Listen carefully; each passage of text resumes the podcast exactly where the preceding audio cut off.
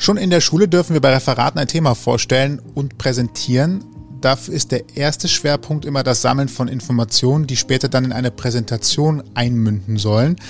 Meist macht man das dann noch frontal vor der Klasse, da steht man da, aber spätestens an der Uni oder im Job geht es dann auch darum, das Ganze mit Präsentationsmitteln zu präsentieren. Ich bin Sebastian. Und ich bin Toni und unser heutiger Gast beschäftigt sich vor allem mit einem Präsentationshilfsmittel, nämlich PowerPoint. Er gibt Tipps und Tricks auf YouTube in persönlichen Workshops, online und in Präsenz und bezeichnet sich auch als Präsentations-Ghostwriter. Bei uns sitzt heute aber kein Geist, sondern ein ganz realer Gast und damit sagen wir herzlich willkommen, Ralf Egia. Ausgang Podcast. Die Gesprächsvollzieher. Vielen Dank, dass ich hier sein kann. Gerne. Schön, dass du gekommen bist und der Einladung gefolgt bist. Ja. Wir haben es ja gerade schon von Toni gehört. Präsentations-Ghostwriter, Ghostwriter ja. im Sinne von PowerPoint. Das ist etwas, was ich zum ersten Mal gehört habe, aber sehr kreativ und gut finde. Ja. Wie muss ich mir das vorstellen? Also ich erstelle Präsentationen für andere Personen. Jetzt sagen wir mal Konzernmitarbeiter, Gründer, die einen Pitch haben, zum Beispiel eine Verkaufspräsentation, da geht es halt oft darum, etwas zu bewegen. Und es fließen oft, wie du in der Intro schon gesagt hast, viele Inhalte in eine Präsentation ein. Die kann dann 10 Minuten dauern, 20 Minuten dauern. Aber dieses Übertragen auf die Folien ist meistens eine Sache, da haben die meisten wenig Zeit für, können es vielleicht nicht als Handwerk und das ist nun mal mein Handwerk. Das heißt, ich bin Ghostwriter in dem Sinne, dass ich Personen dabei unterstütze, das, was sie präsentieren wollen, auch auf die Folie zu bringen. Und genau, das ist so in der Regel das, was ich mache und das klappt auch immer ganz gut, weil ich als Außenstehender dann nochmal eine andere Perspektive darauf habe. Was oft ganz gut ist, gerade wenn man sehr tief im Thema ist, hilft das, wenn dann ein Außenstehender kommt. Das heißt aber auch gerade, dein Kern liegt zwar darauf, Folien zu gestalten, aber du hilfst den Leuten dann auch nochmal zu reflektieren, darüber nachzudenken, was wollt ihr da eigentlich gerade vermitteln? Was ist euer Kern? Was ist euer Ziel? Genau, das ist eine der grundlegendsten Fragen, die ich auch am Anfang stelle. Und oft ist es so, ihr müsst euch vorstellen, da ist ein Team von zehn hochintelligenten Köpfen, Mitarbeitern, die sitzen an einem Projekt über mehrere Monate. Und die sind meistens so tief in dem Projekt drin, dass es für die gar nicht mehr möglich ist, das Projekt so zu präsentieren, dass ein Laie das auch verstehen könnte. Ist zum Beispiel jetzt bei technischen Präsentationen, da wird ein Produkt vorgestellt, einem Publikum von 100 Leuten. Und die meisten kennen das Produkt noch gar nicht und denken sich dann bei der Präsentation, okay, ich verstehe gar nichts. Und dann hilft es, wenn, bevor es dann nach außen geht, wenn ich dann da hinkomme und quasi es versuche, erstmal zu verstehen. Das heißt, ich stelle dann wirklich banale Fragen, also die mögen banal sein, aber die helfen halt, das Ergebnis zu verbessern. Das heißt, ich gehe dann zu diesem Team zum Beispiel und sage, okay, was ist überhaupt euer Ziel, wie du gerade gesagt hast. Und dann merkst du schon, es gibt verschiedene Definitionen. Und dann erwischt sich das Team, ah, okay, wir müssen das nochmal definieren. Dann frage ich, wer ist denn überhaupt euer Zuhörer oder eure Zuhörerinnen und dann ergibt sich, ah, okay, das sind, ja, das sind Management-Ebene, bla, bla, wann wird die Präsentation gehalten? So, so Geschichten. Wo man dann weiß, okay, wenn die Präsentation um 16 Uhr gehalten wird, muss man davon ausgehen, dass die Zuschauer vielleicht schon acht Stunden Arbeit hinter sich haben. Und dann baut man sich so ein Konstrukt und das Ergebnis ist dann meistens in der Zusammenarbeit, im engen Gespräch, sagt man dann, okay, wir müssen irgendwie was Dynamisches erstellen, was so und so aussieht und Genau, und hinzu kommt halt, dass ich mich dann den Inhalten annehme und die auch auf einer rudimentären Ebene quasi verstehe. Was aber gut ist in dem Sinne, weil wenn, ich meine, ihr kennt es selber, wenn man jemandem was grammatikalisch auf Deutsch erklären will, kriegt man meistens, also ich krieg's dann meistens nicht hin. Wenn ich das aber auf Englisch mache, weil ich das irgendwann mal so, so gelernt habe, kann ich es besser rüberbringen. Und das ist das ähnlich bei Präsentationen, weil ich kriege dann das, was vermittelt werden soll, so tief und so komplex es auch ist, sobald ich es verstanden habe, auf, auf dieser Aha-Ebene, wo ich sage, ah, das meint ihr, wenn ich diese Ebene auf die Folie bringe, dann ist es für den Laien viel leichter verständlich. Und das ist so der Vorteil bei, bei, bei, für mich als Ghostwriter in dem Sinne. Trittst du auch tatsächlich als Ghostwriter auf? Also das heißt, Du unterstützt ein Team, eine Einzelperson dabei, die Präsentation zu machen und steht dann nochmal am Ende drunter, das wurde mit dem Ghostwriter gemacht oder bist du wirklich komplett anonym? Ich bin wie ein, wie ein Ninja. ich komme dann rein, mache meinen Job und gehe dann wieder raus. Die Idee ist halt, dass die Leute auch sehen, dass es quasi aus deren Feder ist. Die Leute sollen nicht auf gar keinen Fall wissen, dass jemand da geholfen hat. Aber ich meine, jede Firma zum Beispiel hat so ihren Außenauftritt. Das heißt, in dem Rahmen bewege ich mich natürlich nee, ich, ich platziere da nirgendwo meinen Namen drunter oder meine Firma drunter oder, oder irgendwas. Das geschieht alles im Hintergrund, wie, wie gesagt. Kommen denn Firmen von sich aus auf dich zu oder musst du da selber, selber noch viel akquirieren? Wie läuft das? Mittlerweile kommen Firmen auf mich zu. Mittlerweile habe ich so, ja, würde ich sagen, so einen Zinseszinseffekt von Empfehlungen, weil ich das jetzt schon seit fünf Jahren mache also ich mache da wirklich auch keine Werbung für diese Dienstleistung nach außen hin, deswegen das, das kommt gerade alles so ein bisschen von selbst. Viele Bestandskunden auch, weil auch eine Firma, die hat dann meistens eine Präsentation, dann noch eine, noch eine, noch eine und man wächst so ein bisschen mit dem Kunden dann, weil ich jetzt auch vermehrt Mitarbeiter schule in dem, was ich mache, wachsen die auch damit und irgendwann können die das dann auch eigenständig machen. Anfangs war es aber wirklich sehr, sehr schwer, Firmen davon zu überzeugen, dass sie das brauchen. Das war am Anfang wirklich, das war verrückt. Ich habe da wirklich alles versucht, weil ich schon früh diese Vision hatte oder diese, ja, was heißt diese Vision, diese Überzeugung hatte, dass das absolut essentiell wichtig ist. Nicht nur in Firmen, auch in, in Schulen und Unis sind Präsentationen nun mal sehr wichtig. Aber ich musste verrückterweise am Anfang wirklich viel Überzeugungsarbeit leisten, damit andere es auch so sehen. Klar, kann man sich ja so vorstellen. Das ist ja so getreu dem Motto, das machen wir seit x Jahrzehnten so und deswegen ist es richtig. Ne? Genau. Und wie schaffst du es dann oder wie hast du es geschafft, die vom Gegenteil zu überzeugen und für dich zu gewinnen? Ja, es war immer ein schmaler Grad. Also, aber das genau, was, was du sagst, war halt so der Ansatz. Die haben halt gesagt, wir machen das schon immer so. Wir haben ja die, das Werkzeug. So. Das Meeting findet ja statt. Ja, das Meeting findet statt. Es also wird ja eh geschehen. Es hat auch kein Meeting nicht stattgefunden, weil die Präsentation nicht gut gewesen sein genau. Die war immer gut, hat doch funktioniert. Genau. Und das war dann, am Anfang war das auch immer so die Haltung, der ich gegenüberstand. Oft habe ich es dann, also ich habe es tatsächlich am Anfang so gemacht, ich bin wirklich auf Events gegangen. Es gibt ja alle möglichen Events, wo auch immer präsentiert wird. Und dann habe ich mir halt die Präsentation angehört. Das waren manchmal Ärztekongresse und Business-Events, alles Mögliche. Und habe mir die Präsentation angehört und bin dann danach zum Vortragenden gegangen und habe gesagt, Hammer, was du da erzählst, super Auftreten, super Persönlichkeit. Bei einer Sache könnte ich dir vielleicht noch helfen. Und dann hieß es meistens, ja, was denn? Ja, die Folien könnte man noch besser machen. Und manche sagen, ach, ist so egal, ich mache das ja selber über die Stimme. Oder manche meinen, ja, komm, ist gut, hier PowerPoint braucht eh keiner. Und da waren aber viele, die auch gesagt haben, ja, okay, erzähl mal mehr. Und dann war es so am Anfang, hieß es dann, okay, man kann ja viel erzählen. Dann habe ich halt gesagt, okay, ich mache dir mal ein Beispiel von dem, was du gerade erzählt hast, von deinen 20 Folien. Ich nehme mal eine, zwei raus und zeige dir mal, wie das aussehen könnte. Und so habe ich am Anfang ein paar Kunden gewonnen. Also viel kam über so einen sehr zähen Akquiseweg. Aber auch sehr praktisch, ne? Also mhm. nah an den Leuten, für die du das machst, damit sie halt merken, konkret auf ihren Fall bezogen, mhm. das bringt mir was. Ich sehe tatsächlich, das könnte auch besser aussehen als das, was ich gerade gemacht habe. Genau, die sehen das und sehen quasi vorher, nachher und das war dann meistens dieser Aha-Effekt, wo die sich dachten, verrückt, das geht ja auch so, weil der Standard ist halt einfach so festgefahren an Folien, die man so in seinem Alltag sieht, dass die wenigsten wissen, was da überhaupt noch möglich ist. Also das ist ja das, das, das Verrückte. Und es kam auch tatsächlich viel aus dem internen Kreis. Die haben halt mitbekommen, dass ich das mache, so Schritt 1. Dann haben die nach ein paar Monaten mitbekommen, dass ich es immer noch mache. Und dann haben die irgendwann gesagt, ja, hm, okay. Und haben dann irgendwann vielleicht mal an der Präsentation gesessen und sich dann gedacht, vielleicht frage ich mal den Ralf, ob der das machen kann. So, und dann kamen aus dem internen Kreis Freundinnen, die dann gesagt haben, kannst du uns da irgendwie unterstützen? Und das war immer sehr vorsichtig. Dann war ich wirklich so als Ghostwriter dann in der Firma von der Freundin zum Beispiel und saß dann und alle haben mich komisch angeguckt und waren so ein bisschen skeptisch. Das war so, das war so die Anfangsphase. Es war immer mit viel Skepsis und äh, ab, ja, was heißt Abneigung? Es, es, waren weniger Verkaufsgespräche, es waren mehr Diskussionen fast schon, wo ich meinte, ey, das, das, das darf man nicht so machen. Ja.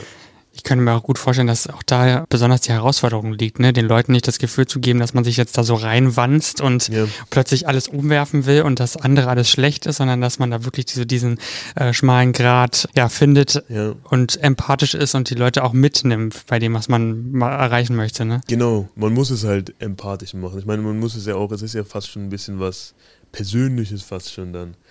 Und da will man ja auch keinem auf den Fuß treten und aber empathisch ist das richtige Wort der Grad zwischen, man kann es auch besser machen oder das Gefühl, das Gefühl zu haben, ich habe was Scheiße gemacht, ja. ist ja ist ja tatsächlich ein sehr schmaler Grad. Ne? also das kann ja schnell ja. in der Richtung gehen. Aber ich ja. habe mir was dabei gedacht. Ja, zweifellos, du hast dir was dabei gedacht. Aber guck mal, man könnte sich auch anders vorstellen. Mhm. Das ist so ein bisschen mhm. dieses seichte Rüberziehen wahrscheinlich, genau. was so die Herausforderung dann das ist, in der immer, Anfangsphase. Also das muss auch immer mit einem Kompliment am Anfang verbunden sein. Ich habe auch teilweise wirklich Visitenkarten hatte ich dann damals und habe dann draufgeschrieben, ein super Redner braucht auch super Folien oder sowas. Halt als Geste, damit die Person auch weiß, okay, das, das war der. Ich sage halt nicht, du brauchst super Folien oder irgendwas. Also ich versuche, habe das immer versucht, dann über den Weg auch zu machen. Ja. Ich sag mal so, wenn ich jetzt in der letzten Klasse in der Schule war, da wäre mein letzter Gedanke gewesen, ich werde jemand, der anderen sagt, wie man PowerPoint-Folien richtig gestaltet. auch so, wenn er, ich glaube, er ist einem Klassenlehrer erzählt, hat er auch gesagt, sag mal, auf welchem Planeten lebst du denn gerade? Ja. Äh, das braucht kein Mensch. Wie willst du damit Geld verdienen? Ja. Wie bist du denn dann darauf gekommen? Also ich nehme nicht an, dass jetzt, also wir wohnen, glaube ich, auf dem gleichen Planeten. Ja, ich nehme nicht an, dass dein, dein Schicksal da irgendwie anders gewesen wäre, wenn du das so erzählt hättest. Wie bist du darauf gekommen, das zu machen? Also es ist über Umwege. Ich habe nicht im Abi war ich nicht im Berufsinformationszentrum und mir wurde gesagt, das kannst du machen. Also ich bin, ich habe in Holland studiert, habe BWL, also International Business quasi studiert, BWL auf Englisch. Und da war es halt so, man musste da jede Woche präsentieren. Jede Woche irgendeine Präsentation, in der Gruppe meistens. Und ab äh, zweiten Semester oder dritten Semester fängst du schon an, zwei Stunden Präsentation zu halten. Also wirklich ein Präsentationspensum ist da sehr, sehr groß. Und aus irgendeinem Grund hatte ich am Anfang vom Studium hatte ich auf einmal so eine Angst, die kam plötzlich, so eine Angst zu präsentieren. Das ist nicht vor großen Gruppen, das hat schon bei sechs Leuten angefangen. Da hatte ich wirklich schwitzige Hände und immer gedacht, ich muss mich irgendwie übergeben oder sowas. Hatte irgendwie so eine komische Angst zu präsentieren, obwohl ich das nie hatte, obwohl ich gar nicht so der Typ dafür war damals. Und dann musste du halt jede Woche präsentieren. Und meine Lösung, die ich, die ich relativ schnell entdeckt habe, war, ich habe meinen Gruppenmitgliedern, das waren meistens drei, vier Mitglieder, habe ich gesagt, wie teilen wir es auf? Okay, ich mache die Intro, habe ich dann immer gesagt, aber dafür mache ich dann die ganzen Slides. Und die Intro war halt das, das, kürzeste. Dann bist du, gehst kurz nach vorne, ratterst deine Intro runter und bist dann durch. Kannst dich dann im besten Fall schon wieder hinsetzen, um diese Angst zu überwinden. Und die anderen Studenten meinten halt, ja gut, der Idiot macht uns die Folien, wollen wir eh nicht machen. Mhm. Und so habe ich halt angefangen und das habe ich wirklich, ich habe in jeder Gruppenarbeit die Folien gemacht äh, im Studium und habe aber auch irgendwann dann versucht, also ich habe halt versucht, es gut zu machen. Ich habe jetzt keine Bullet Points hingehauen, wo die gesagt hätten, Junge, das hätte ich auch selber machen können. Habe es dann halt versucht, gut zu machen, habe aber auch relativ schnell gemerkt, es geht noch mehr, aber ich habe auch gemerkt, das Feedback, was dann kommt, ob es jetzt von Professoren ist, von Dozenten, das war nie so fundiert. Also ich habe gemerkt, irgendwie kennt sich keiner so richtig damit aus. Eine Top-Uni, wirklich eine super Uni, aber keiner konnte mir sagen, wie nutze ich dieses Medium. Und das war so der Anfang, wo ich so ein Eigeninteresse dafür entwickelt habe, rumprobiert habe mit Programmen, PowerPoint, Prezi, alles rumprobiert habe und mich aber auch da reingelesen habe. Also ich habe wirklich geguckt, okay, wie kann man das besser machen? Und dann bin ich auf, auf äh, Bücher gestoßen. Aus den USA gibt es viele Bücher. In Japan ist das ein äh, großes Ding. In anderen Ländern ist Präsentation, Präsentationsdesign speziell halt ein sehr großes Thema, eine sehr, eine sehr große Industrie. Und da kommt dann auch viel Literatur her. Und ich habe mir wirklich dann ein Buch aufgesaugt und ich fand das so genial weil der halt so Dinge erklärt hat, wo ich meinte, ey, das ist genau das, die Fragen, die ich mir die ganze Zeit gestellt habe. Zack, nächstes Buch. Und dann habe ich mich da ein bisschen reingelesen, weil ich einfach mich da so selber für interessiert habe. Ja, das war so im Studium, also um ein bisschen vorzuspulen. Ich habe dann versucht, alles mögliche Selbstständigkeit und keine Ahnung was war dann in dem Beruf. Habe dann auch als Übersetzer, Dolmetscher gearbeitet. Das war dann so mein, mein, mein fixer Beruf, den ich zwei Jahre hatte. Und während dieser Festanstellung kam halt jemand auf mich zu, der meinte, also ein ehemaliger Partner, mit dem ich mal ein Projekt äh, versucht habe, der meinte, ey, kannst du mir eine Präsentation machen? Und ich meinte, sehr gut, ich bin Vollzeit angestellt, habe keine Zeit. Und er meinte, ich gebe dir auch Geld dafür, also ich zahle dich auch dafür. Schreib mir einfach eine Rechnung. Und ich meinte dann noch, wie, du gibst mir Geld dafür, wie viel denn? Dann meinte er, keine Ahnung, ein paar hundert Euro waren das. Ich meinte, echt jetzt für dein, dafür, dass ich deine PowerPoint mache? Und er so, ja, ja, kannst du ja voll gut. Dann habe ich das einmal für den gemacht, nochmal für einen Partner von dem. Und dann dachte ich halt, das ist gar nicht mal so verkehrt. ich glaube, das braucht die Welt vielleicht gerade so. Das war so mein Gedankengang. Und dann habe ich mich halt selbstständig gemacht. Ja. Ich finde es gerade nur so schön, du sagst, das braucht die Welt gerade. Das ja. ist so, ich, ich weiß nicht, nicht jeder hat einen Beruf, wo er in Präsentationsmeetings sitzt, mhm. aber vielleicht diejenigen, die das regelmäßig tun, können vielleicht diesen Satz auch gerade nachvollziehen aus, der, aus, der, Sicht derjenigen, die da sitzt und die Präsentation sehen müssen. Weil ich glaube, der eine oder andere hat schon mal in Meetings gesessen, wo er gesagt hat, ja, ich bräuchte jetzt gerade tatsächlich mhm. mal jemanden, der die Präsentation auch in schön macht. Ja, ja. ja auf jeden Fall. Ich meine, wir, wir alle, die in Büros arbeiten, die kennen das. Die kennen diese Meetings, wo man sitzt und man kriegt schwarz auf weiße Bullet Point Listen vor die Linse geklatscht. Und die muss man sich dann eine Stunde lang anschauen. Und so tun, als würde man alles verstehen und sich auch dafür interessieren, aber eine zähe Stunde dann. Aber wie entstehen denn solche Bullet-Point-Listen? Kannst du das erklären?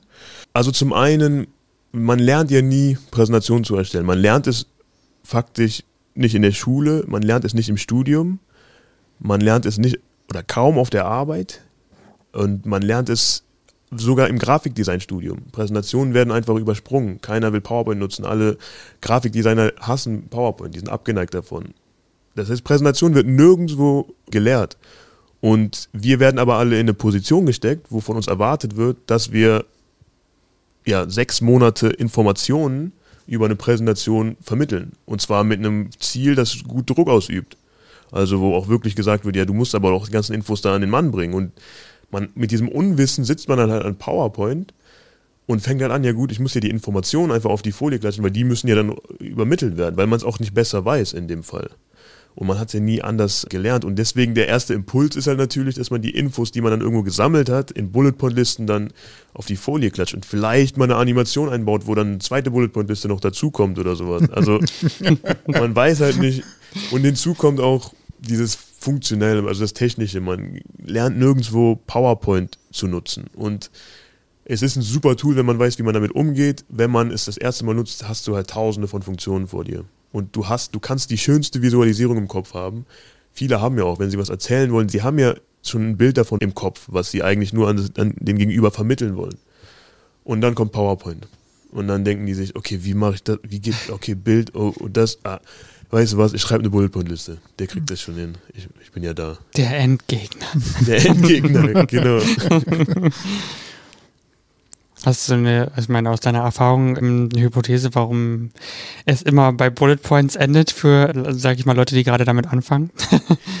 ja, ich glaube, weil das einfach die einfachste Art ist, Informationen irgendwo aufzulisten, weil wir sind ja gewohnt, alles auf, auf Listen zu schreiben, auf ein Blatt Papier zu schreiben oder wir lieben ja auch Text, muss man ja sagen. Also wir, wir, wir platzieren ja, wir machen ja Einkaufslisten, To-Do-Listen, Bachelorarbeiten, alles in der Uni und keine Ahnung was, alles Mathematik, Textaufgaben, überall ist Text. Und das ist einfach unser Nummer eins Medium, um Informationen irgendwie festzuhalten. Und das Grundverständnis, dass PowerPoint eigentlich gar nichts mit Text zu tun haben sollte, beziehungsweise nicht PowerPoint, sondern Präsentationen, fehlt halt. Und dieses Grundverständnis, dass eigentlich Text und gesprochenes Wort zusammen geht gar nicht. Also es geht einfach nicht, dass man zuhört und währenddessen liest. Das kriegt unser Kopf einfach nicht hin. Also das kann man ja mal ausprobieren. Man kann ja jetzt während diesem Podcast mal ein Buch lesen und gucken, was von Podcast oder Buch hängen bleibt. Nämlich gar nichts von beidem. Und das ist genau das, was in Präsentationen passiert. Aber dieses Grundwissen, das fehlt halt einfach. Das wird einem nirgendwo vermittelt. Du kannst ja gerade mal einen Aufruf starten oder eine Petition. An welcher Stelle wäre deiner Meinung nach der richtige Ort, um zumindest zum ersten Mal jungen Menschen eine Berührung damit zu geben, wie man Präsentationen richtig gestaltet? Ja, gut, dass du sagst, weil da kann ich den, den Slide Campus erwähnen. Also der Slide Campus ist so, ja, basierend auf meiner Überzeugung quasi das Ergebnis, wo ich quasi genau diese Lücke füllen will. Genau diese Lücke, an der es halt mangelt, die, genau diese Lücke, die der Grund ist, warum wir alle in Büros sitzen und gelangweilt uns die zehnte Präsentation am Tag einziehen und eigentlich gar nichts mitbekommen. Und eigentlich am Ende des Tages verschwendet jeder da eine Stunde Zeit, die wir auch draußen verbringen könnten und Tischtennis spielen oder irgendwas anderes. Um diese Lücke zu füllen, war es halt irgendwann so, dass in der Selbstständigkeit, ich konnte ja nicht in jede Firma gehen und jede Präsentation optimieren. Hatte ich nicht die Zeit zu und irgendwie war es auch einfach zu viel. Der Bedarf war einfach viel zu groß. Und dann habe ich halt gedacht, okay, man muss ja irgendwie die Leute schulen. Und dann habe ich meine erste Schulung mal konzipiert und habe da wirklich all das Wissen, was ich aufgesaugt habe, mal so komprimiert wie möglich für den Einsteiger bis Nicht-Designer bis hin zu Power-User, so versucht da mal jeden mit abzuholen. Genau, dann habe ich eine erste Schulung gegeben, auch erst für Freunde. Und eine Bekannte war dabei, die hat das bezahlt bekommen. Und dann war das so ein Riesending. Und das haben wir dann aufgezogen. Und da habe ich einfach gemerkt, okay, da kannst du ja einen viel größeren Mehrwert schaffen, weil dann kriegst du halt auch eine Resonanz in Form von Fotos, wo jemand schreibt, ey, guck mal, das habe ich gebaut. Ey, mein Chef hat mir geschrieben, hat super gemacht. Und dann habe ich gemerkt, okay, die Schulungen, das macht irgendwie Spaß, weil da kann man diese, dieses Wissen auch teilen. Und dann haben wir vermehrt halt Schulungen, oder das war noch ich alleine, habe dann Schulungen gegeben. Und mittlerweile ist es halt wirklich so durch die Möglichkeiten, die wir haben, auch ein bisschen beschleunigt durch Corona, haben wir halt irgendwann gesagt, ey, wir müssen mal einen YouTube-Kanal starten. Der Walle hat mir da auch äh, sehr bei geholfen, dass er, der ist Lehrer jetzt, der war als Werkstudent, hat er bei uns angefangen. Und er hat selber mal einen YouTube-Kanal für Kochvideos gemacht. Und dann hab, wieso sind wir irgendwie in Kontakt gekommen und er meinte so, ey, komm, ich, zieh- ich habe eine Kamera, wir ziehen da mal so einen YouTube-Kanal hoch. Und dann haben wir mal eine Analyse gemacht, was gibt's denn da überhaupt? Und man sieht dann relativ schnell, okay, es gibt was, aber das ist dann meistens irgendein anderer Kanal, der hat mal ein Video über PowerPoint gemacht. Oder irgend, weiß ich nicht, so ein uralt Kanal, wo dann auch die, die Stimme blechig ist. Also nichts, was einen Schüler oder Studenten so richtig anspricht. Und genau die Lück- Lücke wollten wir dann auf YouTube füllen und haben das dann auch ein bisschen gemacht, haben es versucht ein bisschen fresher zu machen, mit einem Gesicht, äh, was, was sich dafür hinstellt, so ein bisschen, so wir sind die, oder ich bin der, der PowerPoint-Dude, wenn ihr irgendwas mit PowerPoint habt und auch wirklich nur PowerPoint und Präsentation auf diesem Kanal und das ist der Slide Campus. Hat uns übrigens auch schon sehr geholfen, ne? deswegen reden wir überhaupt darüber, weil ja, wir ja reif in unserer Gestaltung von irgendwie Teasern für Podcast, für Instagram, für was auch immer, da so über YouTube auch begegnet sind. Und ich kann nur sagen, es hat uns schon sehr viel geholfen und äh, auch sehr Genau. viel Geld gespart vor allem. Also Ja, es ist jetzt halt, es ist jetzt zwar auch ein bisschen eine Werbeveranstaltung für PowerPoint, weil wir dauernd darüber sprechen, aber andererseits kann es einem auch wie unheimlich viel Geld sparen, weil wir haben ja andere Dienste eben benutzt, die ähnliches können oder die zumindest ne, so ein Baukastensystem eben hatten, dafür viel Geld bezahlt, das aber gar nicht ausgeschöpft und dann sind wir eben auf dich und deine Tipps gestoßen und ähm. Also über die aktive cool. Suche bei, bei YouTube. dann. Ja, genau, genau. Okay. Man darf, ich glaube, was man auch nochmal ganz wichtig erwähnen muss, es wirkt zwar gerade so, als ob es eine Werbeanstaltung Veranstaltung für PowerPoint ist. Die Alternativen dazu im normalen Büroumfeld sind aber auch relativ rar gesät, zumindest wenn man ein lizenziertes Programm nutzen möchte, weil dann landet man vielleicht, wenn man einen Mac nutzt, noch äh, bei Keynote, Keynote, heißt das, glaube ich, genau. von Apple. Und dann wird's halt schon echt schwierig. Dann landet man halt bei sowas wie Google-Präsentationen oder anderen Programmen, die halt gar nicht den Funktionsumfang haben, die PowerPoint hat. Und PowerPoint ist halt in jeder Office-Suite dabei. Also das Genau. heißt, habe ich Outlook, habe ich in der Regel nicht nur ein Word und ein Excel, sondern ist auch PowerPoint dabei. Es ist Genau. so eine Art Marktstandard. Es ist ein Marktstandard, Marktführer. Jeder hat dieses Programm. Die, viele nutzen es auch in Büros, hierzulande vor allem. Warum ein neues Tool kaufen, wenn man nicht einfach das, was man eh schon hat, besser lernen kann? Was auch sehr, sehr viel kann, muss man auch dazu sagen. Also das kann schon einiges. Also es ist bei weitem dieses Problem, dass Bullet Points auf, auf, auf der Leinwand landen, ist jetzt kein exklusives PowerPoint-Problem. Ich glaube auch, dass jetzt nicht unbedingt in den nächsten paar Jahren das neue super Tool kommen wird, was das schnell beheben wird, weil es super intelligent ist und weiß ich nicht was. Wird es irgendwann geben, auf jeden Fall, aber jetzt ist es noch wichtig, dass man sich Wissen aneignet, wie man dieses Medium Präsentation, ob es jetzt Keynote, Google äh, Presentations oder PowerPoint halt ist, wie man dieses Medium überhaupt einsetzt. Ganz grundlegend. Du hast gerade gesagt, dass PowerPoint ein sehr mächtiges Werkzeug ist. Ist auch schon mehrmals rübergekommen. Was war eigentlich die überraschendste Funktion in PowerPoint für dich? Ähm, die überraschendste Funktion, ich liebe das Morphen. das Ich kann es verstehen. Das Morphen, das macht, macht einfach, das macht einfach Spaß. Also das Morphen für, für, für die, die zuhören, es ist immer schwer, was Visuelles über, über die Tonspur wiederzugeben, aber mit dem Morphen kann man wirklich verrückte Sachen machen. Und alle, die die PowerPoint haben und vielleicht den Podcast kurz pausieren wollen, guckt mal in euer PowerPoint rein, geht auf Übergänge und Morphen und schaut mal, was, was dieser eine Knopf alles schaffen kann. Moment, erst zu Ende hören und dann morphen. Also tatsächlich, das war für mich auch das größte Aha-Erlebnis. Der- Also interessant ist, das muss man vielleicht noch kurz sagen, wenn man Übergänge hat, ihr müsst natürlich am besten Formen haben, die ihr auf der Folie 1 habt, die auf Folie 2 auch stattfinden. Verschiebt diese Formen aber einfach mal oder ändert Genau. diese auch. Also wenn ihr ein Rechteck habt, versucht das mal ein bisschen größer zu ziehen, kleiner oder ein Foto, macht das mal größer oder kleiner Genau. äh, auf Folie 2 und guckt dann mal, was passiert. Letztendlich ist Morphen nichts anderes als ich habe ein Startbild und ich habe ein Endbild und PowerPoint sorgt dafür, dass in einer Animation das Ziel erreicht wird, aber dass es halt sich bewegt. Dynamisch animiert. dahin geht quasi. Und es kann halt Größenveränderung sein, Formveränderung, Ja. Wenn man Texte hat und Texte morpht, dann werden die Buchstaben auch Genau. ähnlich wie bei Pumuckel im Vorspann, Ja, ja. ändern sich die, ändern sich die Buchstaben. Oh Gott, Pumuckel, jetzt weiß man, wie alt ich bin. ähm, und das früher musste das noch gezeichnet werden. Heute macht das PowerPoint für einen Genau. äh, ganz alleine. Es ist auf jeden Fall, ja, man kann halt Pumuckl-Intro, man kann Social Media Ads, man kann mit dem Morphen, man kann wirklich alles damit abdecken. Man kann ganze Erklärvideos damit bauen. Also wir haben zum Beispiel mal Erklärvideos damit gebaut, einfach um zu zeigen, guck mal, das kann man auch mit PowerPoint machen. Also ein bisschen um das andere Extrem zu zeigen, was ganz am anderen Pol von Bullet Points ist. So, guck mal hier. Genau. Das war übrigens auch, um, um kurz mal meinen größten Überraschungseffekt einzubringen, das Exportieren einer Präsentation als Video war für mich das Überraschendste, weil das letzte, woran ich gedacht hätte, war, dass ich ein, dass ich in PowerPoint ein Video exportieren kann. Da muss man natürlich ein bisschen für arbeiten. Das heißt, ich muss sagen, wie lange wird eine Folie angezeigt, wie Genau. lange wird gemorpht oder ein Übergang gemacht, habe eventuell noch eine Tonspur, die ich mit einbinde, muss ein bisschen darauf achten, wie ist das Audio eingestellt.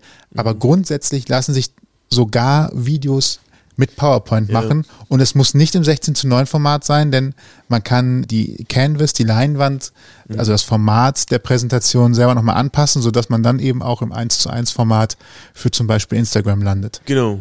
Ja. Oder Stories erstellt. Stories erstellt. Ja, Das Ja. machen wir ja auch mittlerweile darüber. Also ich bin, seitdem bin ich sehr angefixt und äh, wir benutzen es halt einfach nur noch dafür und das ist total Ja, gut. perfekt. Ja, das ist doch super. Das, das, das freut mich. Das, so ein Feedback ist halt, ist halt super.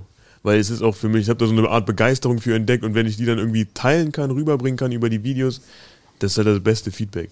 Oder auch so, dass jemand dann sagt, boah, ich habe eine super Präsentation gemacht, das macht richtig Spaß jetzt. Das ist das beste Feedback. Wenn du wirklich Leute davon bewegst, langweiliges Thema, was gemacht werden muss, bis hin zu, boah, das macht richtig Bock. Das ist ein Sprung. Deswegen mache ich das sehr, sehr gerne, we- wegen solchen Verbesserungen.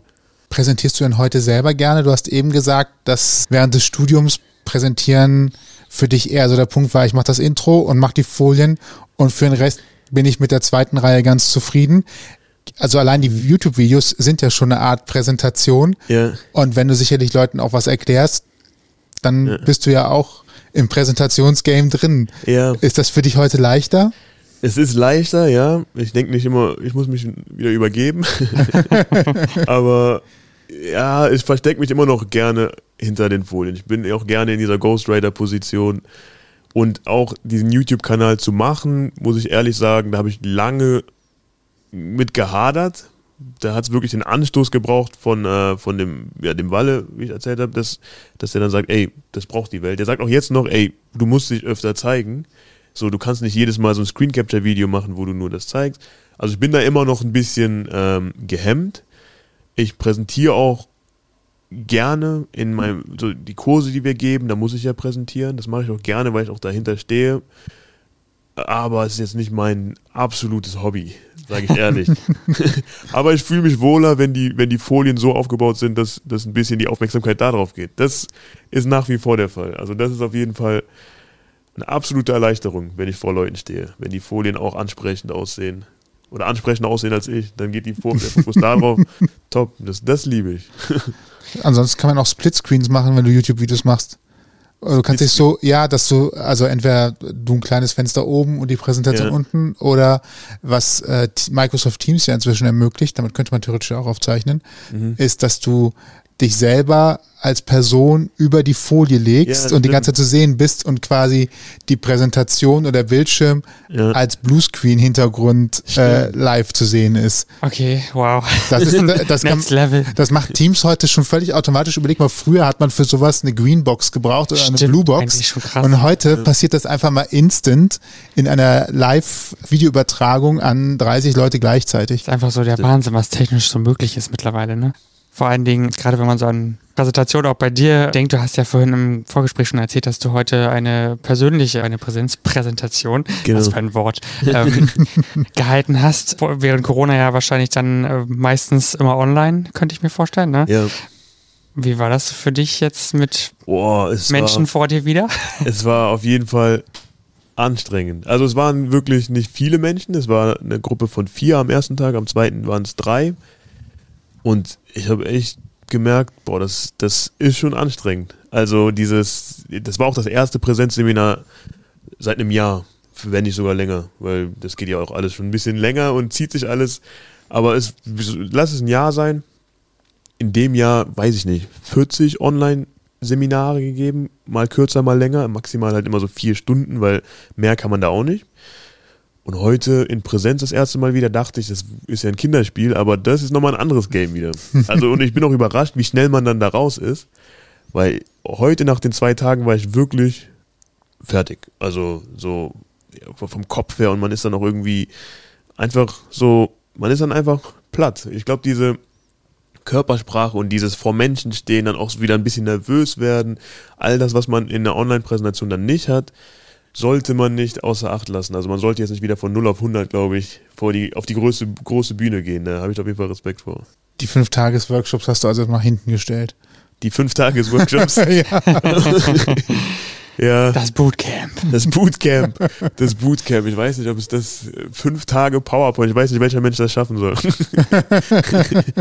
Also es ist schon ja eine andere Herausforderung, wenn man tatsächlich vor Menschen live steht, anstatt vor 100 Gesichtern zu sitzen und selbst vorm Bildschirm Ja. zu sein. Auf jeden Fall. Also ich meine, ich habe auch Kurse gegeben, ich glaube das Maximum waren so 70 Studenten, die, für die habe ich einen Kurs gegeben, aber es war ja rein physisch kein Unterschied zu einem Kurs, den ich eins zu eins gegeben habe. Online. Okay, eins zu eins vielleicht ein bisschen anders. Dann hat man auf jeden Fall das Bild, sagen wir mal, vor fünf Leuten gegeben habe.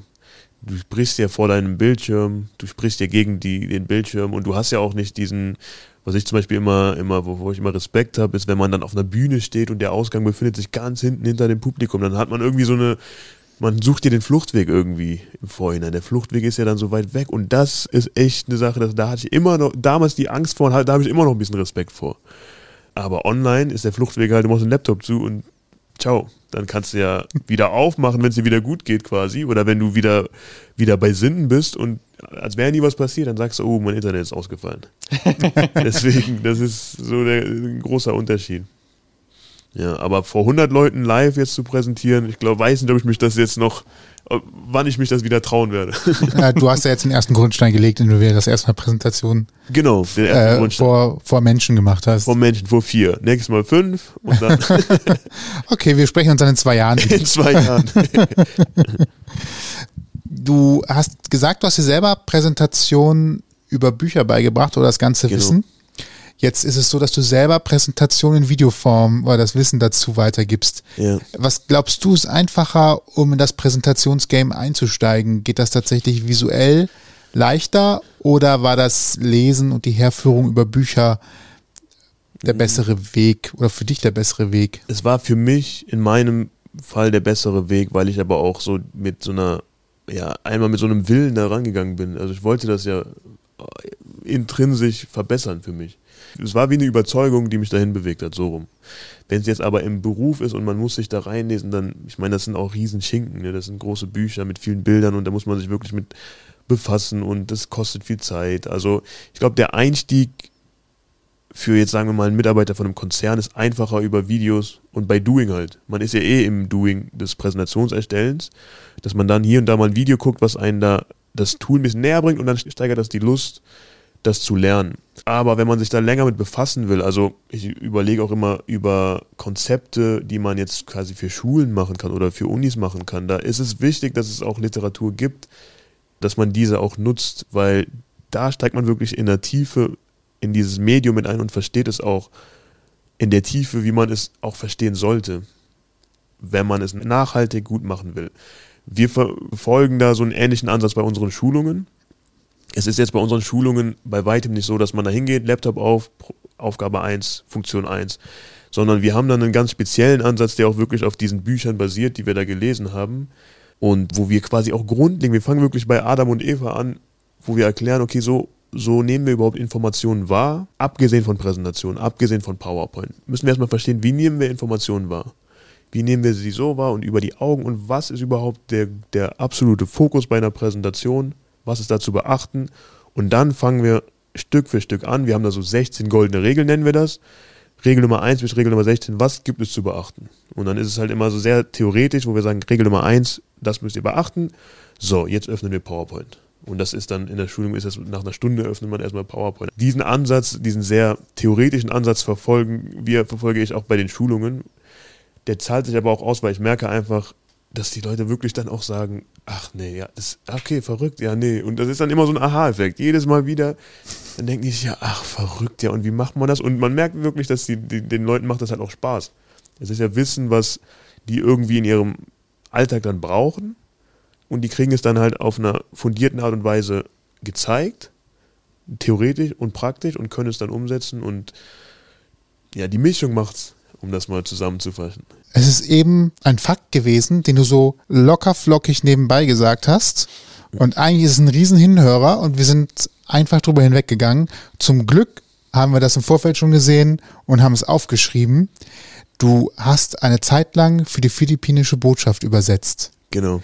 Das ist ja etwas, was die wenigsten von uns überhaupt als Idee im Raum hatten. Mhm. Und du hast es tatsächlich gemacht. Wie bist du dazu gekommen? Ja, dazu muss man wissen, dass mein Vater Filipino ist. Mhm. Also ich habe da auch viel Zeit verbracht, habe da auch einen sehr starken Bezug zu und habe halt auf Englisch studiert. So, das war die Basis, die man, die man dafür wissen muss. Damals habe ich in Berlin gelebt und habe halt versucht, so ein bisschen so den BWLer-Traum in Berlin gelebt. Man geht nach Berlin, feiert viel und baut dann sein Business auf und verkauft es nach drei Jahren. So habe ich quasi verschiedene Projekte probiert. Immer halt mit dem Bezug auf die Philippinen, weil ich dachte, das ist mein, mein Vorteil. Hat halt nicht alles nicht so gut funktioniert, beziehungsweise gar nichts funktioniert.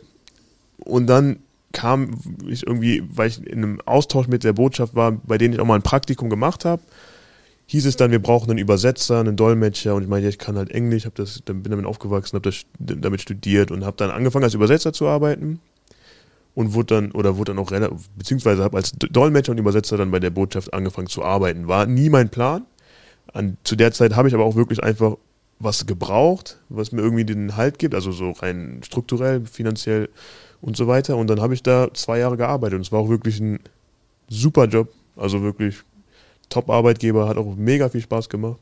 Es ist auch tatsächlich Übersetzung und das Ghostwriting, was wir eben besprochen haben, ist da gar nicht so verschieden, wie man jetzt denken mag. Also das hat auf jeden Fall auch mir sehr in die Karten gespielt, gerade dieses diplomatische Übersetzen. Das war so, da muss ja jedes Komma dreimal umgedreht werden, jedes Wort muss zehnmal hin und her übersetzt werden. Da muss dann nochmal einer checken, okay, das, kann das wirklich so veröffentlicht werden jetzt? Politisches Statement in der FAZ, darf da dieses Wort stehen? Da wurde manchmal wirklich in der Diplomatie sehr verrückt, da wird dann manchmal einen Tag lang über einen Satz diskutiert, ob der so da stehen darf. Wie wird der interpretiert? Wie wird der interpretiert? Ist das in einer anderen Sprache vielleicht ein ganz anderer Sinn, auch wenn das wortwörtlich richtig übersetzt ist? Genau, genau. Das ist genau das, dieser, dieser schmale Grad bei der Übersetzung.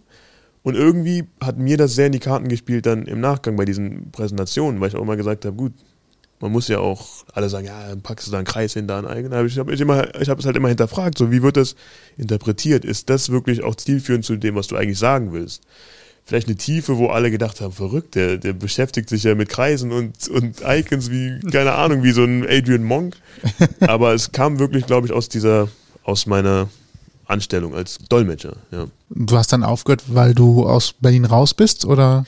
Also ich hatte immer schon so eine Vision, selbstständig zu sein. Mm, Und der Job war wirklich super, der war auch der Hammer. Es ist halt so, wenn man in der Botschaft angestellt ist, dann bist du entweder Lokalkraft oder du bist Diplomat. Und Diplomat sein hat halt auf jeden Fall seine Vorzüge und du bist halt wirklich wie ein Beamter mal fünf. Von den Vorzügen ist jetzt ein bisschen äh, plump gesagt, aber man hat halt einfach ein schönes Leben, man verdient gutes Geld, man zahlt keine Steuern in dem Land, man kriegt quasi alles gefördert und man ist bis man hat ausgesorgt. Aber wenn man Diplomat überhaupt für einen Staat wird, dann muss man sich erstmal diesem Staat versprechen, muss dann auch fünf Jahre dort leben, die Ausbildung machen, die auch erstmal bestehen. Und ab dann wirst du ja fünf, drei, vier, fünf Jahre, je nach Land, wirst du in ein anderes Land geschickt und gehst erstmal wieder in die Hauptstadt. Und ab dann bist du nur noch in, ist das dein Lifestyle. Und irgendwann hatte ich halt die Option, also das sind die Diplomaten und dann hast du halt die Lokalkräfte in der Botschaft. Das sind dann Fahrer oder auch Übersetzer, wie ich zum Beispiel, Assistenten, Assistentinnen, das sind so die, die Lokalkräfte. Und da hat man wenig Aufstiegschancen. Das heißt, man, man bleibt da, man sieht da relativ schnell einen Deckel, was so Gehälter angeht. Diplomat werden ist dann die Frage, willst du dieses Leben eingehen? Und ja, dann war es relativ klar, ich werde da nicht so lange bleiben. Das war schon relativ früh klar. Und als sich diese Chance ergeben hat mit Präsentationen erstellen, habe ich da einfach eine Chance gesehen, okay, ich kann ja wieder meinen Traum verfolgen, selbstständig was aufzubauen. Und konnte da Feuer und Flamme für sein. Vielleicht ein bisschen früh an der Stelle, aber habe es trotzdem dann gemacht. Interessant, das mal zu hören, wie das überhaupt so läuft. Also man kennt das Wort Botschaft, man kann sich so ein bisschen was darunter vorstellen, Mhm. aber tatsächlich, wie so dieses Diplomatenleben oder diese Diplomatenarbeit überhaupt funktioniert, also so ganz grob im Ansatz mal zu erfahren, ist Mhm. äh, echt interessant. Da könnte man fast noch eine zweite Folge drüber machen. Ja, das ist echt, ey, das, ist, das ist so eine interessante Welt. Das ist echt so spannend. Also, Da hast du eine ganz neue Welt kennengelernt. Apropos Lernen, was für ein Zufall. Wie lernst du denn selber am besten? Hast du eine bestimmte Methode? Weil du bringst der anderen etwas bei, hast selber über Bücher gelernt. Vielleicht hast du auch deinen ganz eigenen Lernrhythmus, deine ganz eigene Lernmethode, womit du besonders schnell für dich selber Wissen vermittelst. ja, also für mich, Lernen setzt halt voraus, dass ich es halt auch wissen will. Das ist so die Grundvoraussetzung. Also bei mir das Lernen auch mit egal was. Ich war aber auch in der Schule so, wenn ich nicht verstanden habe, warum ich das lernen soll, dann war es wirklich schwer, mich davon zu überzeugen, das auch zu lernen. So bis zu einem Grad, der äh, also der übers Bestehen hinausgeht quasi. Deswegen, das ist so meine Grundvoraussetzung. Ich brauche erstmal dieses Warum. Warum brauche ich das? Und dann eigne ich mir das Wissen an und ich saug mir da halt wirklich alles auf, was es da gibt. Versuche aber auch immer einen Beleg dafür zu finden, dass das auch wirklich fundiert ist. Also ich gehe dann jetzt, wenn ich was lerne und sagen wir mal, ich will wissen, zum Beispiel für, für unsere Schulungen, wenn ich, ich wollte ja wirklich auch lernen, wie unser Gedächtnis funktioniert, wie wir Präsentationen aufnehmen. Und da wollte ich jetzt nicht bei dem ersten Blog aufhören, wo steht die zehn Tipps, wie das Gedächtnis funktioniert und wie du deine Präsentation aufbauen sollst, sondern ich bin da wirklich dann auch in Studien gegangen, die man dann kriegt und ein Buch habe ich dann noch geholt und habe mich dann so rein. Ich fuchs mich da immer sehr rein, gerade wenn es um Wissen geht, was ich dann vermittel. Weil wenn ich dann vor 70 Studenten sage, Leute, so ist das, dann will ich auch ganz genau wissen, zu 1000 Prozent, dass es auch so ist, bevor ich da irgendein Halbwissen verbreite. Also das ist so mein, mein Ansatz. Sehr aufwendig. Sehr aufwendig, aber es bleibt halt dann kleben. Also klar, es ist immer eine Sache, wenn du was lernen willst, was du weitergibst, ist es natürlich, sollte es so aufwendig sein, mei- meiner Meinung nach. Wenn man sich jetzt selber was beibringen kann, klar reicht es manchmal, wenn man es rudimentär quasi kann und dann kurz so auf die Folie bringt, zum Beispiel jetzt, um das, die Analogie zu nehmen. Aber ich bin auch ein sehr autodidakter Lerner. Also ich lerne da gerne über Bücher. Auch die Selbstständigkeit setzt das ja voraus, dass man halt vieles sich selber beibringt. Und da musst du halt viel lesen, viel fragen, wenig reden, wenn du das Wissen nur, wenn das Wissen nur Halbwissen ist. Das ist so eine gute, eine gute Mischung. Aber mit, mit dem BWL-Studium hast du wahrscheinlich eine ganz gute Grundlage gehabt zum Gründen, oder? Es ging. Also ich hätte mir eine bessere Grundlage gewünscht, ehrlich gesagt. Ach, ist das gar nicht? Also ich hätte jetzt gedacht, man mit BWL hat man so alle Grundlagen, okay, ich weiß, was ich im Steuerrecht machen muss, ich weiß, wo ich hingehen muss zum Anmelden des Gewerbes und ich weiß, wie ich das am besten aufbaue, ich weiß, wie ich Preise kalkuliere. In der Theorie, ja, also beziehungsweise genauso habe ich mir auch gedacht. Weil ich wollte auch schon, nach der Schule habe ich mir gedacht, irgendwann werde ich äh, selbstständig, irgendwann werde ich mein eigenes Projekt, mein eigenes Business hochziehen, das habe ich mir immer gedacht. Habe deswegen auch BWL beziehungsweise International Business studiert. Was man aber eher lernt, finde ich, in dem Studium ist, wie man in einem großen Konzern funktioniert. Das war so meine Erkenntnis nach dem Studium. Also man lernt genau nicht den Weg zum Gewerbeamt oder vielleicht die initialen 25 Euro, um einen Gewerbeschein anzumelden oder eine Rechnung schreiben. So, so banale, ganz einfache Sachen, die man am Anfang der Selbstständigkeit braucht, je nachdem, was man macht. Das hat mir ein bisschen gefehlt. Man lernt dann halt, wie funktioniert ein großer Konzern? Was ist ein Aufsichtsrat? Wie sieht ein Aufsichtsrat in den USA aus und wie sieht er hier aus? Jetzt machen wir mal Buchhaltung. Okay, wir machen jetzt mal die Bilanz einer Firma. Okay, super, machen wir Examen, super, abgehakt, fertig. Und dann bist du selbstständig und musst dir eine eigene Bilanz schreiben und denkst dir so, ja gut, wie geht das nochmal? Einnahmen, Ausgaben. Und hast da so ein komplexes Konstrukt. Und man ist auch oft, finde ich, wenn man aus dem BWL-Studium kommt oder in einem BWL-Studium ist, man sieht die Dinge zu kompliziert, was das Gründen angeht. Weil man denkt dann genauso, dass man sagt, okay, bevor ich jetzt überhaupt äh, meine Selbstständigkeit starte, brauche ich erstmal einen Businessplan. Ich brauche einen Finanzierungsplan. Ich brauche ein Marketingkonzept laut den fünf Punkten von keine Ahnung was. Man hat viele Theorie im Kopf, die einen aber zu viel Arbeit auferlegt bei der Selbstständigkeit. Wobei es eigentlich oft dann darum geht, wie komme ich was ist der kleinste Schritt, um ins Machen zu kommen? Und genau diesen Ansatz, ich sag mal, diesen schlanken Ansatz, um ins Machen zu kommen bei der Selbstständigkeit, lernt man eher nicht im BWL-Studium, würde ich sagen. Sondern beim Machen. Ne? Sondern beim Machen. genau, man lernt es beim Machen und indem man diese, diesen Schritt dann halt wagt, dass man dann sagt, okay, ich gehe jetzt diesen Schritt, so, was ist der nächste Schritt? Und dann ist auch ein bisschen dieses, okay, fuck, ich bin jetzt den Schritt gegangen, jetzt gibt es ja ob zwei potenzielle nächste Schritte. Und die muss man dann aber auch ausprobieren. Das heißt, man kann jetzt nicht Schritt 1 theoretisch vorschreiben, dann Option, theoretische Option 1, theoretische Option 2 und irgendwann hat man so ein riesen neuronales Netzwerk an Optionen, die es sein könnte, die dann in einem perfekten Businessplan ähm, platziert sind. Dann lässt man den noch gegenlesen, dann kommen noch mehrere Stimmen. Man ist ein Jahr damit beschäftigt, die Idee irgendwie noch zu einem Konzept zu formen, aber gemacht hat man noch nichts. Und das ist so ein bisschen das, was mir da gefehlt hat. Aber ich merke jetzt so nach fünf Jahren Selbstständigkeit, jetzt kommen wirklich viele Sachen aus dem Studium, wo ich sage, ah, okay, das meinen die damit. das kommt jetzt wirklich, das kommt jetzt wirklich, wo das Ganze weniger eine Ein-Mann-Armee ist, sondern mehr eine Firma wird, merke ich halt bestimmte Sachen, die uns halt damals beigebracht wurden, wo ich halt gar keinen Bezug zu hatte. Sowas wie Vision eines Unternehmens, Mission eines Unternehmens. Damals habe ich das halt an einem Multiple-Choice-Test angekreuzt und danach, keine Ahnung. Jetzt merke ich halt, wie wichtig das ist, wenn man Mitarbeiter hat und keine Ahnung. Deswegen, es war nicht umsonst das Studium, das will ich gar nicht sagen. Was ist deine Perspektive? Wo möchtest du mit dem Unternehmen hin?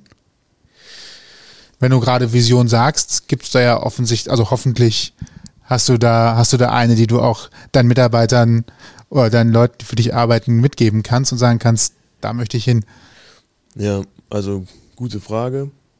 Es ist tatsächlich, also die Vision ist einfach dass, also wie ich mir das, wenn ich mir das bildhaft vorstelle, nehmen wir mal ein einfaches Meeting. Mhm. Also wir wollen wirklich verändern, dass so ein Meeting, was zu tausendfach jeden Tag, jede Stunde hierzulande passiert. Dass die einfach nicht so sind, wie wir es eben beschrieben haben. Leute sitzen da, gucken sich Bullet Point Listen an und tun so, als wären sie interessiert und würden sie was verstehen. Wir wollen genau das verändern. Wir wollen halt quasi verändern, dass Meetings Spaß machen dass Menschen Spaß daran haben zu präsentieren, dass Informationen, die vermittelt werden sollen, auch wirklich vermittelt werden. Also wir wollen dieses Medium einfach so weit optimieren, dass Meetings besser gestaltet werden, dass Mitarbeiter auch nicht mehr etliche Stunden, das sind wirklich Stunden, die verbracht werden mit der Nutzung von PowerPoint, um auch wieder Folien zu erstellen, die wieder dann nichts bringen eigentlich.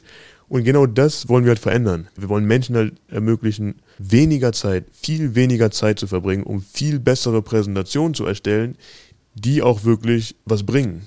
Also diese drei Sachen wollen wir halt wirklich schaffen und das soll auch Spaß machen für die Mitarbeiter. Das ist so die Vision. Jetzt rein, ähm, ich sag mal, ja, was heißt abstrakt gesprochen, aber ähm, ich würde sagen, weil wie wir das ermöglichen wollen, ist halt wirklich, dass wir, dass der Slide Campus eine, eine Plattform sein soll oder sein wird, sagen wir es so, wo jeder halt alles Wissenswerte über Präsentationen bekommt, in Form von Lehreinhalten, kostenfrei oder halt per Kurs, den man bei uns buchen kann, aber auch vielleicht vorgefertigte Inhalte und Konzepte. Also wir arbeiten da auch sehr inhaltlich quasi, wir versuchen das auch immer weiterzuentwickeln und versuchen da auch Konzepte zu entwickeln, wie zum Beispiel versuchen wir gerade, wir forschen so ein bisschen, forschen ist übertrieben, aber wir, wir machen uns einen Kopf drum, wie schaffen wir es, einen Leitfaden zu erstellen, um Menschen zu ermöglichen, von A bis Z eine Präsentation zu erstellen. So. Wie machen wir dann einen Leitfaden? Und da bauen wir gerade so, okay, was sind die Arten von Folien, die man kennen muss und etc. Und sowas, wenn wir sowas auf einer Plattform bereitstellen und ja, das ist so die, die, die Vision. Ich kann es nicht in einem Satz zusammenfassen. Eigentlich im Studium haben die gesagt, das muss ein Satz sein. nö, nö, nö, ich glaube, das ist ja ein Interview. Wir wollten ja so ein bisschen wissen, wo, wo soll es hingehen wenn jetzt jemand sagt, ich brauche euch, es brennt die Hütte. Ich habe hier eine 30-seitige Folienpräsentation, wo auf jeder Seite 20 Bullet Points sind. Hilfe, Hilfe. Ach ja, und morgen ist die Aufsichtsratssitzung. Ui. Wie kann man euch erreichen? Boah, dafür sind wir, glaube ich, die. ja. Da für, den, für den Case sind die falschen. Eher, also wenn wir sagen, da, alles ist so, wie du es beschrieben hast, nur in zwei Monaten ist die Aufsichtsratssitzung. okay. Dann kann man uns äh, über Slide campus.com oder auch de finden und mal eine Nachricht hinterlassen. Also da so findet man uns. Wie gesagt, mit ein bisschen Vorlaufzeit. Also Vielleicht hilft ja für das erste Troubleshooting auch schon mal so ein bisschen ähm, der Blick auf euren YouTube-Kanal.